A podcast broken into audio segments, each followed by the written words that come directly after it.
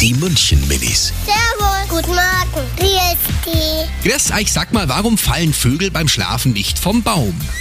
Weil äh, sie die Krallen so an den Baum dann und wenn sie ähm, darum können, sie runterfliegen. Die fallen nicht vom Baum, weil die liegen im Nest. Wenn sie auf dem Ast sitzen und dann können die sich mit den Federn so festhalten.